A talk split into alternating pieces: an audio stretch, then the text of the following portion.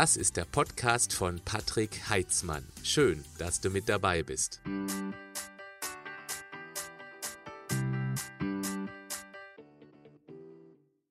Mehrfach wurde ich in meiner Community darauf aufmerksam gemacht, dass mehrere Abgeordnete der Grünen im Mai 2020 einen Antrag in den Bundestag eingebracht haben, dass Nahrungsergänzungen verboten werden sollen. Die Aufregung kann ich gut verstehen, weil gerade meine im Verhältnis gut aufgeklärte Community sehr gute Erfahrungen mit gezielt eingesetzten Nahrungsergänzungen gemacht hat und jetzt die Gefahr sieht, dass es die bald nur noch sehr teuer in der Apotheke gibt oder sogar vom Arzt verschrieben werden müssen? Ich habe mir den Antrag mal genauer angeschaut. Natürlich auch aus Eigeninteresse, weil ich selbst nicht nur mittlerweile seit 25 Jahren Nahrungsergänzungen nehme, sondern auch vom sinnvollen Einsatz so überzeugt bin, dass ich eigene Produkte für meine Community herstellen lasse. Ja, wir haben also richtig ordentlich recherchiert, mein Team und auch mit Unterstützung meines sehr geschätzten, äußerst kompetenten Kollegen Chris Michalk von EduBilly. Seinen sehr empfehlenswerten Blog findest du als Link in den Podcast Show Notes. Ich werde in diesem Video bzw. dem Podcast emotionsfrei und sachlich auf die einzelnen Punkte eingehen, damit du dir ein Bild machen kannst. Du findest auch eine Menge Links zu meinen Aussagen in der Videobeschreibung bzw. den Show Notes, die meine Aussagen hier unterstützen. Es handelt sich um diesen Antrag, der als Vorabfassung am 12.05.2020 bezüglich der besseren Nahrungsergänzungsregulierung im Deutschen Bundestag von den Grünen eingebracht werden soll. Nachdem wir die Punkte aus dem Antrag abgearbeitet haben, werde ich auf ein Video, veröffentlicht auf der Facebook-Seite von der grünen Abgeordneten Renate Künast, kritisch eingehen. Mir geht es dabei nicht um eine politische Diskussion und bitte deshalb auch in den Kommentaren nicht politisch werden. Bekommen wir das gemeinschaftlich hin? Fände ich klasse. Beginnen wir mit der ersten Aussage dieses Antrags. Die meisten Deutschen sind ausreichend mit Nährstoffen versorgt. Zu dieser Aussage ist keine Quellenangabe zu finden. Es wird ein Statement aufgegriffen, das häufiger zu lesen ist. Nur die Wiederholung macht aus einer These keine Wahrheit. Tatsächlich zeigt die nationale Verzehrsstudie 2, dass viele Deutsche eklatante Vitamin- und Mineralstoffdefizite aufweisen. Nur ein paar Beispiele. Bis zu 90 Prozent sind unterversorgt mit Vitamin D. Bis zu 85 Prozent sind unterversorgt mit Folsäure bzw. Folaten. Beim Vitamin B und Vitamin C sind es jeweils bis zu 30 Prozent. Jede zweite Frau nimmt zu wenig Eisen zu sich. Die Hälfte der Bevölkerung nimmt zu wenig Kalzium auf und circa 50 50 Prozent sind mit Jodmangel versorgt und jeder Dritte schafft nicht die Empfehlung an Magnesium. Es kommt aber noch etwas ganz Entscheidendes dazu. Diese Erfassung beruht auf Fragebögen bzw. Interviews, nicht auf Blutmessungen. Es ist daher enorm schwer, die tatsächliche Mangelversorgung der Bevölkerung zu bestimmen. Auch die Referenzwerte, auf die sich die Verzehrstudie bezieht, die dürfen gerne hinterfragt werden, da sie eher sehr konservativ gehalten werden. Nehmen wir das Beispiel Vitamin D. Alleine schon deshalb, weil ca. 90 Prozent damit mangelversorgt sind. Es ist schon seit Jahren bekannt, dass es weit über 1000 internationale Einheiten Vitamin D täglich braucht, um überhaupt als adäquat angesehene Vitamin D-Werte zu erreichen. Die Zufuhrempfehlung vom Bundesamt für Risikobewertung liegt aber noch immer bei nur 800 internationalen Einheiten. Mit dieser niedrigen Empfehlung wird es kaum möglich, diese nachgewiesene 90-prozentige Unterversorgung auf die als sicher und gesund empfohlenen Blutwerte zu bringen. Und das, obwohl das Robert Koch Institut selbst seit Jahren anbringt, dass wir in Deutschland stark mangelversorgt sind mit Vitamin D. Eine RKI-Studie aus dem Jahr 2015 zeigt sogar, dass die Deutschen im Schnitt ganzjährig mangelversorgt sind mit Vitamin D. Und dann gibt es da noch ein ganz oft unterschätzter Punkt. In der Nahrung, vor allem in Nüssen, Getreiden, Salaten und Gemüse, kommen natürliche Hemmstoffe, sogenannte Antinährstoffe, wie beispielsweise Phytinsäure vor. Phytinsäure hemmt die Aufnahme von zweiwertigen Mineralien, vor allem Eisen und Zink. Das heißt, Pflanzliches Eisen wird bei gleichzeitiger Anwesenheit dieser Phytinsäure nur zu circa einem Zehntel aufgenommen. Daher reicht es eben nicht aus, in Interviews oder Fragebögen, wie in der nationalen Verzehrstudie 2 geschehen, nur die potenzielle Zufuhr zu erfassen. Wenn Aussagen über die richtigen Zufuhrmengen getroffen werden sollen und damit, ob Nahrungsergänzung wirklich überflüssig sind, dann wären nur Blutmessungen, wie im Eisenbeispiel der Eisenspeicher Ferritin, wirklich aussagekräftig. Meine Erfahrung, das skizzierte Bild der Überversorgung wäre vernichtet. Auch weil die benötigte Menge von den persönlichen Lebensumständen abhängig ist. Das Alter, das Geschlecht, dem Energieumsatz bzw. sportliche Betätigung, den individuellen Ernährungsgewohnheiten, weil es eben einen großen Unterschied macht, ob sich jemand vegan oder mit einer Mischkost ernährt bzw. sehr viel Fertigessen konsumiert. Aber auch die Medikamenteneinnahme kann den Bedarf deutlich erhöhen. Natürlich auch der Genuss von Alkohol, Zigaretten und Kaffee. Viele Menschen leiden zudem unter einer Aufnahmestörung im Darm oder haben Unverträglichkeiten. Eine strenge Reglementierung des Ergänzungsmittelmarktes kann es alleine aus dieser Perspektive schon nicht oder nur ganz schwer geben, weil es einen sehr differenzierten Umgang bräuchte, um den Lebensumständen gerecht zu werden. Schauen wir uns den nächsten Satz an. Trotzdem geben sie jährlich mehr als eine Milliarde Euro für Nahrungsergänzungen aus. Ohne Relation ist diese Aussage sinnfrei. Ich möchte mit ein paar Beispielen diese Milliarde in Relation setzen. Wir geben in Deutschland jährlich 45 Milliarden für alkoholische Getränke aus, circa 20 Milliarden für Zigaretten, circa 46 Milliarden für Medikamente, fast 8 Milliarden für rezeptfreie Medikamente und alleine McDonald's macht jährlich in Deutschland dreieinhalb Milliarden Euro Umsatz. Jetzt klingt diese eine Milliarde sicherlich anders, oder? Der nächste Punkt. Sie dienen dazu, die allgemeine Ernährung zu ergänzen. Sie unterliegen keiner Zulassungspflicht, sondern müssen lediglich beim Bundesamt für Verbraucherschutz und Lebensmittelsicherheit durch die Anbieter angezeigt werden. Ja, diese Aussage ist zwar korrekt, ist aber irreführend. Es klingt nämlich so, als ob der Markt für Nahrungsergänzungsmittel nicht ausreichend reglementiert wäre. Das Gegenteil ist der Fall. Wie der Name verrät, sind Nahrungsergänzungsmittel da, um die Nahrung zu ergänzen. Entsprechend haben sie keinen Anspruch, Heilung herbeizuführen oder Medikamente zu ersetzen.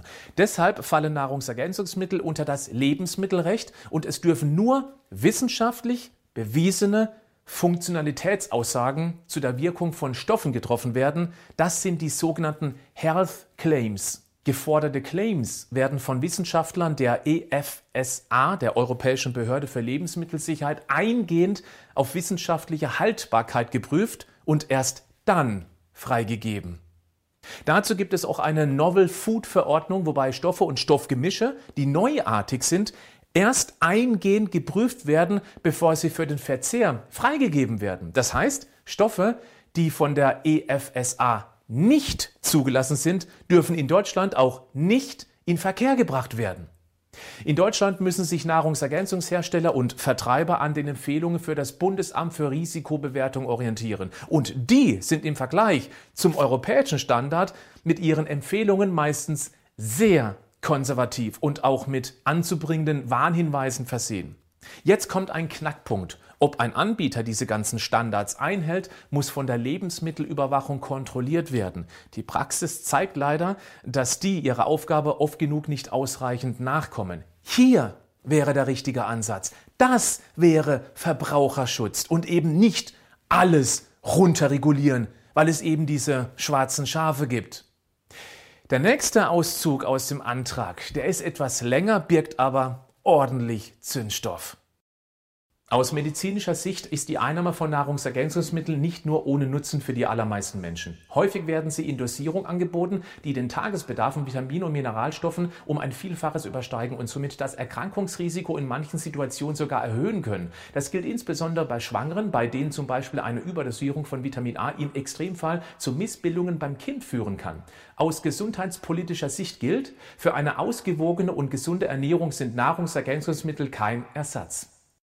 Auch das ist ein Schein- bzw. Strohmann-Argument, da es kaum Nahrungsergänzungsmittelanbieter gibt, die ihren Produkten medizinischen Charakter zusprechen würden. Das Gegenteil ist der Fall. Seit der Health Claims Verordnung tauchen praktisch keine unzulässigen Aussagen zu Produkten mehr auf, und die überwältigende Mehrheit der Anbieter vertreten die ganz klare Aussage, dass Nahrungsergänzungsmittel natürlich kein Ersatz für eine gesunde Ernährung sind.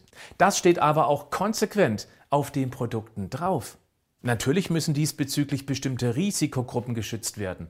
Darum kümmert sich aber auch schon seit vielen Jahren das Bundesinstitut für Risikobewertung, das BFR. Beispiel Vitamin A. Der Tagesbedarf an Vitamin A beträgt ca. 1 Milligramm. Der Höchstmengevorschlag für Nahrungsergänzungsmittel vom BFR liegt bei 0,2 Milligramm. Das ist ein Fünftel. Zudem soll auf der Verpackung ein Warnhinweis angebracht sein, dass Vitamin A in der Schwangerschaft nur in Absprache mit dem Arzt eingenommen werden darf. Hintergrund ist, dass aus Vitamin A ein Hormon im Körper namens Retinsäure entsteht. Bei sehr hohen Dosierungen über längere Zeiträume wurden hier eine Giftigkeit nachgewiesen, die toxisch auf den Fötus wirken kann. Als Folge wurde immer wieder darauf hingewiesen, dass eine zu hohe Vitamin A-Zufuhr über Nahrungsergänzungsmittel oder über Nahrungsmittel wie Leber für Schwangere schädlich sein kann. Allerdings wurde unter normalen Umständen nie eine Intoxikation von Schwangeren durch Vitamin A eindeutig bewiesen.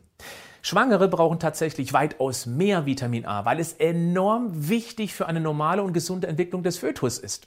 Und das erwähne ich deshalb, weil viele Schwangere Vitamin A in nicht ausreichenden Mengen zu sich nehmen. Daher kam das BFR selbst in seiner Risikobewertung sogar zum Schluss, dass Schwangere nur durch den Konsum von zum Beispiel Leber ausreichend mit Vitamin A versorgt werden können. Das BFR schreibt in seiner Arbeit sogar, dass ohne den Verzehr von Leber, die bei weitem die bedeutendste Vitamin A-Quelle darstellt, ist es für Schwangere und Stillende tatsächlich schwierig, eine bedarfsdeckende Vitamin A-Zufuhr zu erreichen. Studien haben gezeigt, den Link findest du auch in der Beschreibung zu diesem Podcast bzw. Video, dass eine ausreichende Vitamin A-Zufuhr von Schwangeren mit niedrigem Vitamin A-Speichern der Föten assoziiert ist und dass daraus niedrigere Geburtsgewichte und ein höheres Risiko für Geburtskomplikationen resultieren. Ja, das klingt jetzt schon ganz anders, oder? Und ich gehe jetzt nicht explizit auf andere ganz typische Mangelversorgungen bei Schwangeren wie die einiger B-Vitamine, DHA und EPA und so weiter ein. An diesem Beispiel zeigt sich, dass die Thesen und Aussagen, in diesem Antrag veraltet sind und auch schon früher nicht gestimmt hatten. Aufgrund solcher Aussagen meiden viele Schwangere sogar Vitamin A. Das kann für den Fötus schädlich werden. Ähnliches gilt für viele andere Vitamine und Mineralstoffe. Empfohlene Dosierungen werden vom BFR sehr konservativ angegeben. Bist du bereit für noch mehr wissenschaftlich gut hinterlegte biochemische Infos? Die Arbeiten vom berühmten Biochemiker Professor Bruce Ames, dem ehemaligen Cheftoxikologen der USA, zeigen, dass es auf Seiten des Vitamin- und Mineralstoffbedarfs im Körper die Enzymsysteme hierarchisch mit Vitaminen und Mineralstoffen versorgt werden.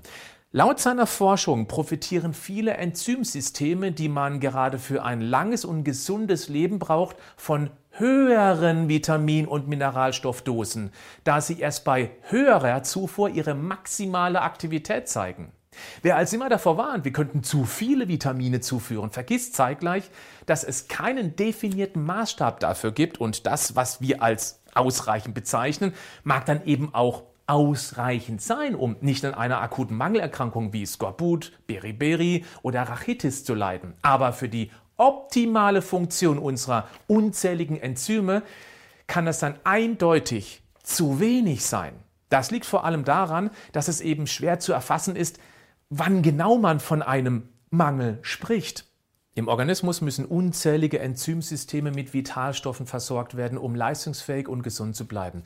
Diese Enzyme werden hierarchisch mit Vitaminen, Mineralien und Spurenelementen versorgt. Das heißt, bei einer zu geringen Vitalstoffzufuhr werden zunächst die überlebenswichtigen Enzyme versorgt, alle weiteren Systeme dann in absteigender Reihenfolge. Es ist schon lange bekannt, dass bei relativem Mangel zunächst die Immunfunktion eingeschränkt wird. Wie ein Muskel auch, ist das vollumfänglich funktionierende Immunsystem für den Körper ein Luxusgut. Die Basisfunktionen, die werden zwar schnell und ausreichend versorgt und damit das kurzfristige Überleben gesichert, das geht aber auf Kosten von Wohlbefinden und Langlebigkeit. Auf diese Weise wird der typische Deutsche eben mehrmals im Jahr grippekrank oder kämpft jahrelang mit einer chronischen Epstein-Barr-Virus-Infektion. Im schlimmsten Fall bekommt er Krebs. Für diese Erkenntnis, dass das Immunsystem die Krebsentstehung maßgeblich beeinflusst, gab es übrigens 2018 den Medizin-Nobelpreis für Allison und Honjo. In der Reihenfolge der Vitalstoffversorgung der Enzymsysteme folgt dann die maximale Wachstumsgeschwindigkeit, anschließend die Reproduktionsfähigkeit und erst ganz spät zeigen sich echte klinische Symptome, sprich Krankheiten, die dann eher mit Medikamenten symptomatisch, aber fast nie ursächlich behandelt werden. Nochmal, weil es so wichtig ist, das Immunsystem, unsere Abwehr, leidet schon früh unter einer Unterversorgung. Bis es aber zu klinischen Symptomen kommt, kann es lange dauern. Das ist aber dann weit weg von gesund, leistungsfähig und belastbar. Erlaube mir an dieser Stelle folgenden Hinweis. Die Ursache einer Krankheit, welcher Art auch immer, ist garantiert niemals ein Medikamentenmangel aber möglicherweise ein Mangel an Vitaminen, Mineralien oder Spurenelementen, weil eben enzymatische Systeme nicht mehr richtig bedient werden?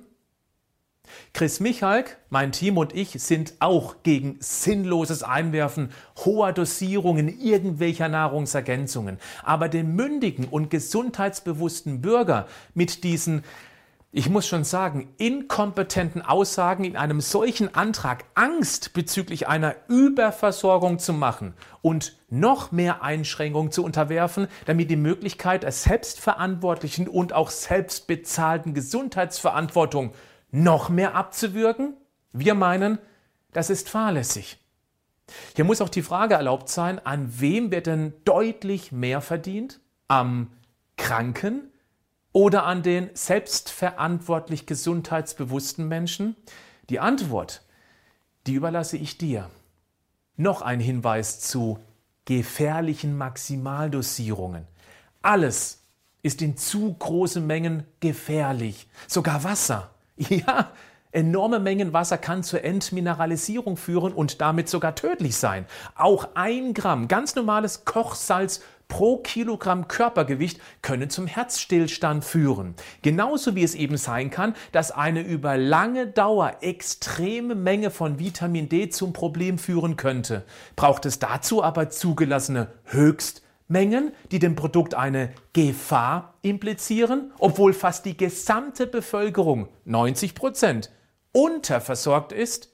Hier wäre Aufklärungsarbeit zu leisten, was denn vernünftige Dosierung sind und nicht einfach die potenzielle Gefahr in den Vordergrund stellen. Die Unterdosierung ist die viel größere Gesundheitsgefahr. Okay, schauen wir weiter im Antrag.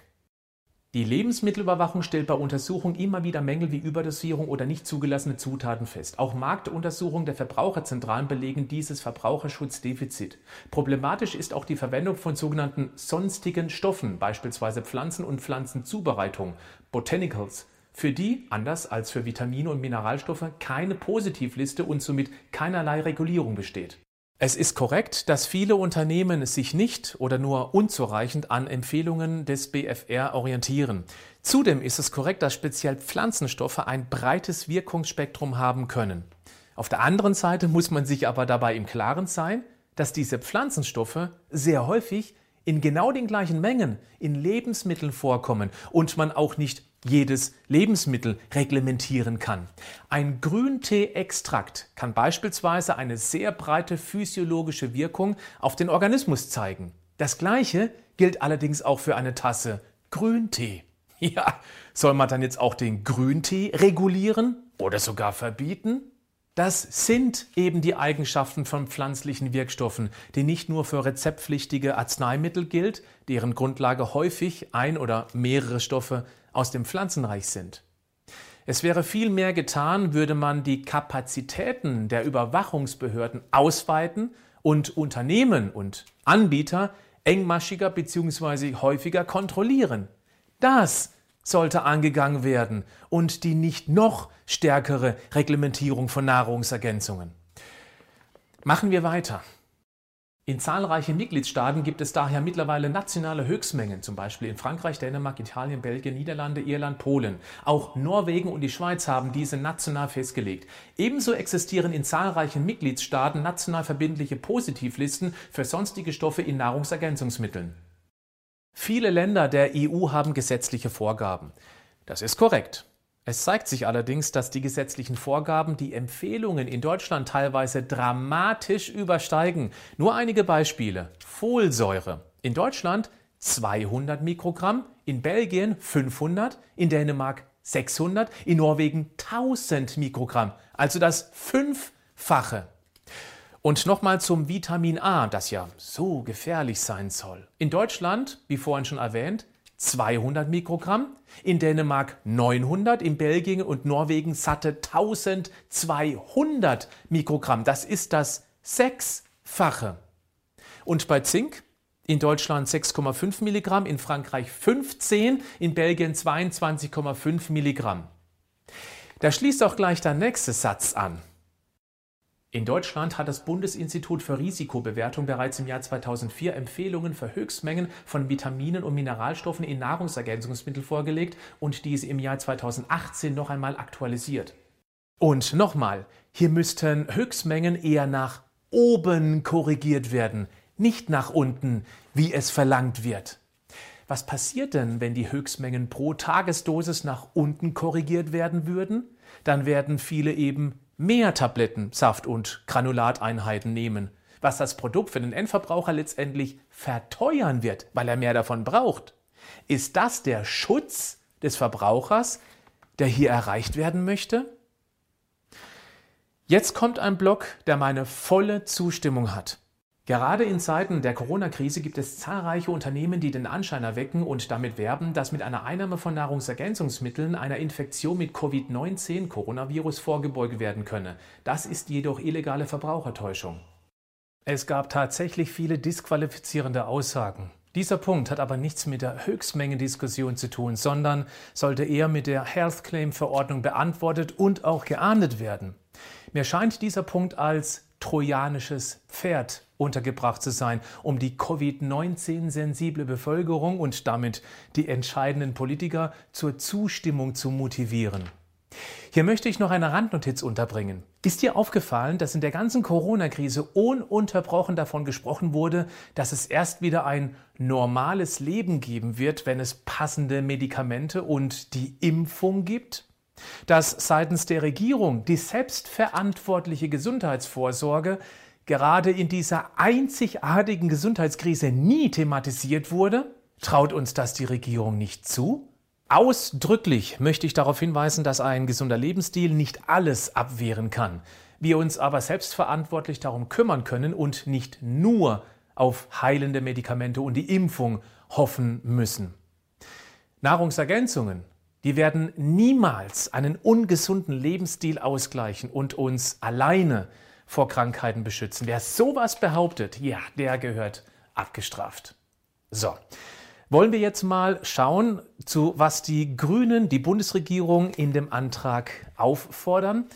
Legen wir los. Eine nationale Höchstmenge für Vitamine und Mineralien in Nahrungsergänzungen auf Grundlage der Empfehlung des Bundesinstituts für Risikobewertung. Diesen Punkt, den haben wir schon abgehakt, gibt es schon lange, sollte aber teilweise nach oben korrigiert werden, nicht nach unten, wenn wir europäischen Standards entsprechen wollen. Eine rechtlich verbindliche Positivliste für zugesetzte Stoffe inklusive Festlegung zur Definition Wirkungssicherheit, Qualität und zuverlässiger Menge des jeweiligen Stoffs beinhaltet.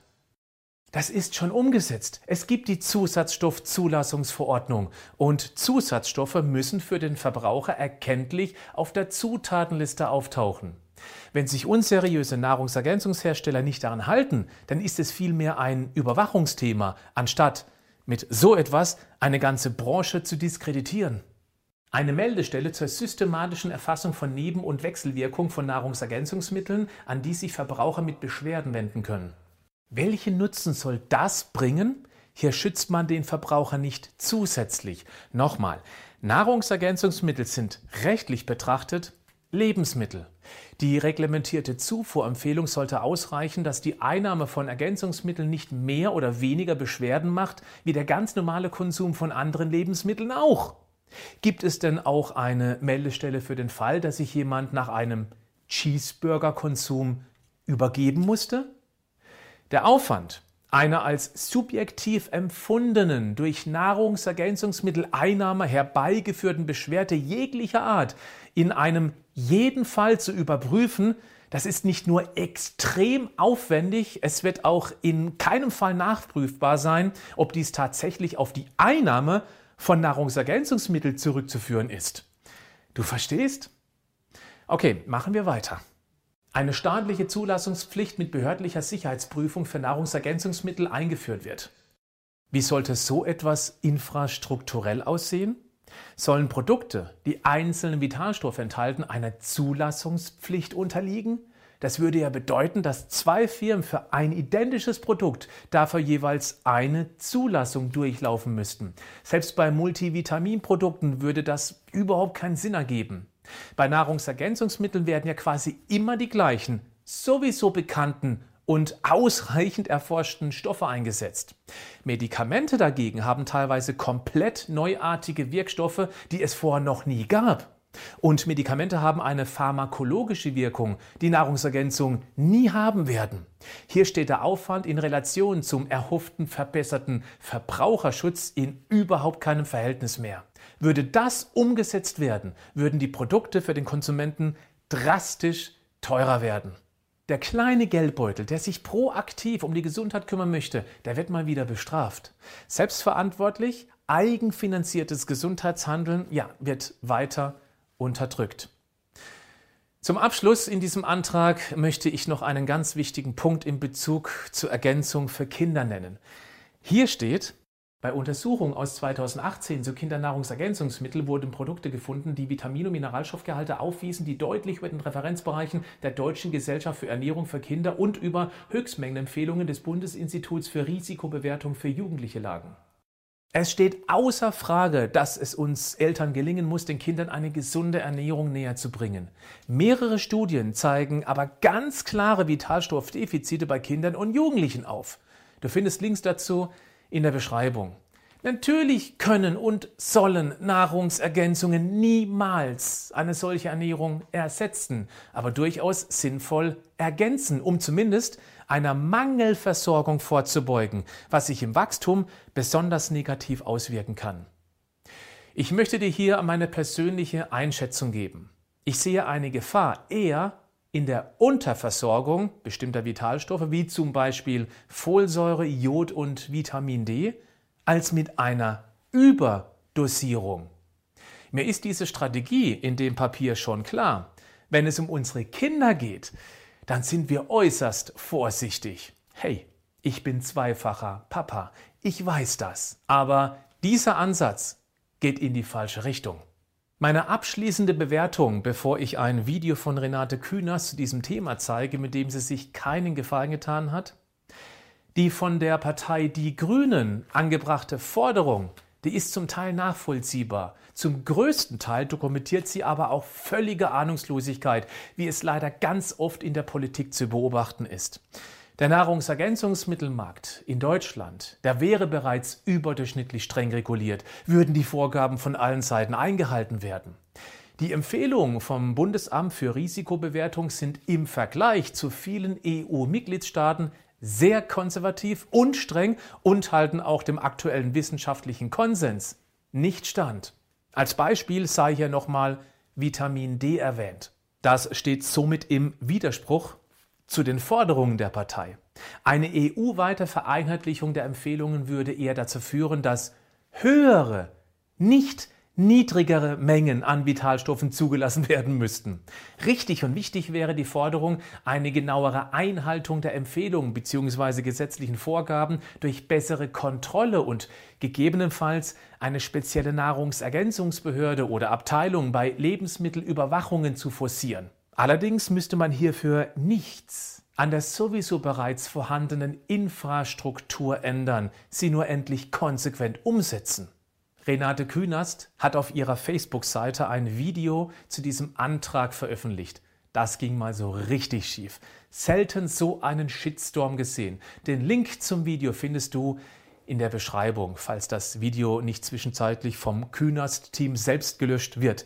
Weil da so viele Negativkommentare drunter stehen, viele leider auch unter der Gürtellinie, was ich persönlich überflüssig finde. Es ist schon wirklich beachtlich, wie viel sie einsteckt. Oder ist es ihr vielleicht auch völlig egal, was da in den Kommentaren steht? Hauptsache, sie zieht ihr Ding durch und ist möglicherweise einfach nur ein Sprachrohr für gewisse Interessensgruppen, die schon lange etwas gegen die selbstverantwortliche Gesundheitsvorsorge hat? Reine Spekulation. Das werden wir nicht herausfinden. Dennoch meine ich auch, dass sie dafür besser jemanden genommen hätten, dem man zumindest eine gewisse Themenkompetenz zutraut. Aber gut, schauen wir uns mal ihre Aussagen im Video an. Das Geschäft mit Nahrungsergänzungsmitteln war immer schon ein lukratives Geschäft, aber auf Kosten der Verbraucher, beim Geld und bei der Gesundheit. Diese Art des Profits müssen wir endlich beenden. Ja, sehr lukrativ. Natürliche Wirkstoffe sind nicht patentierbar, also kann sie jeder herstellen und verkaufen. Der Markt reguliert dann den Preis. Krebs, Diabetes, Cholesterin und blutdrucksenkende Medikamente sind dagegen patentierbar und damit schraubt sich auch der Preis nach oben, der dann von der Gesellschaft bezahlt wird. Über Krankenkassenbeiträge, über Zuzahlungen. Noch ist es bezahlbar, denn ich gehe fest davon aus, dass es in einigen Jahren für jeden Kranken unter uns deutlich teurer wird. Prävention wäre sicher eine gute Gegenmaßnahme. Und da können sinnvoll eingesetzte, sehr günstige Nahrungsergänzungen sicherlich helfen. Seit Jahren kommt die Europäische Kommission ihrer Ankündigung nicht nach, dass sie nach einer europäischen Richtlinie jetzt auch Höchstmengen festlegt. Es ist einfach irgendwo stecken geblieben und es gibt auch keinen angekündigten Termin. Okay, dieser Punkt beweist leider die Inkompetenz in ihrer ganzen Bandbreite. Wir sind vorhin schon ausführlich darauf eingegangen, dass es diese Richtlinien sehr wohl gibt und Deutschland hier, wenn schon die EU-Richtlinien ins Spiel gebracht werden, eigentlich an vielen Stellen nach oben anpassen müsste.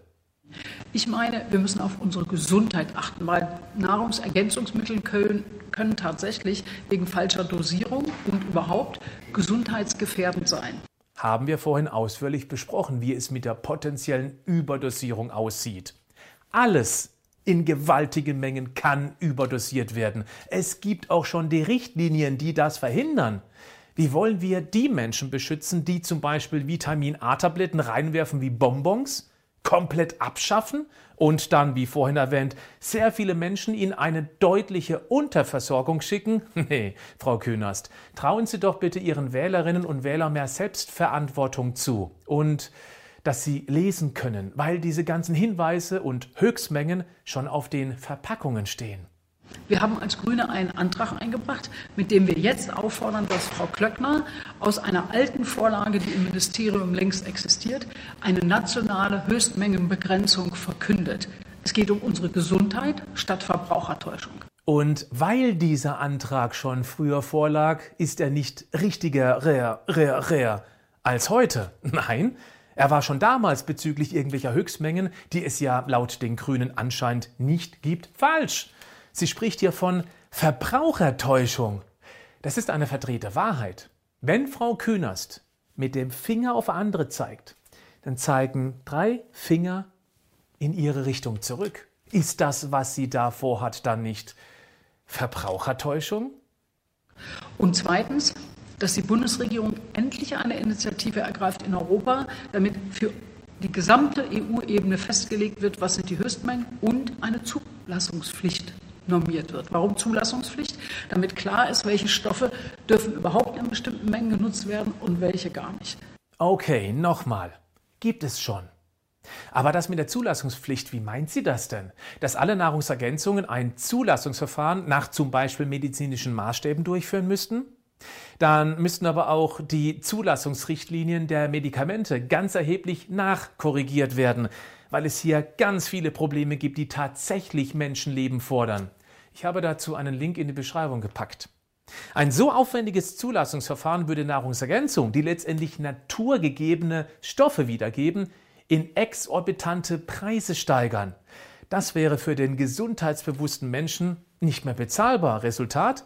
Mögliche Defizite, daraus langfristig resultierende Beschwerden, eventuell Krankheiten, die dann wieder aufwendig und teuer mit patentierter Medizin Symptom behandelt wird, ohne die eigentliche Ursache anzugehen. Ja, mit kranken Menschen ist ziemlich gutes Geld zu verdienen. Eins ist doch klar, wir dürfen nicht zulassen, dass gerade auf dem Rücken der Verbraucher und auf ihrem Geldboden, ihrer Gesundheit in Corona-Zeiten Leute versuchen, ein Schnäppchen zu machen. Da gebe ich ihr recht. Dass sie aber zum Schluss noch die schwarzen Schafe der Branche hinterher schiebt, die den armen Bürgern das Geld mit Corona-Heilversprechen aus der Tasche ziehen, das rundet ihr Statement nur ab. Ich denke, wir sind uns einig. Am besten gegen Corona bzw. Covid-19 lässt sich schützen, wer sich proaktiv um seine Gesundheit kümmert, mit oder ohne Nahrungsergänzungen. Ein solches Statement hätte ich mir generell von unserer Regierung in der Corona-Zeit gewünscht. In diesem Sinne, bleib gesund. Aber mach auch was dafür,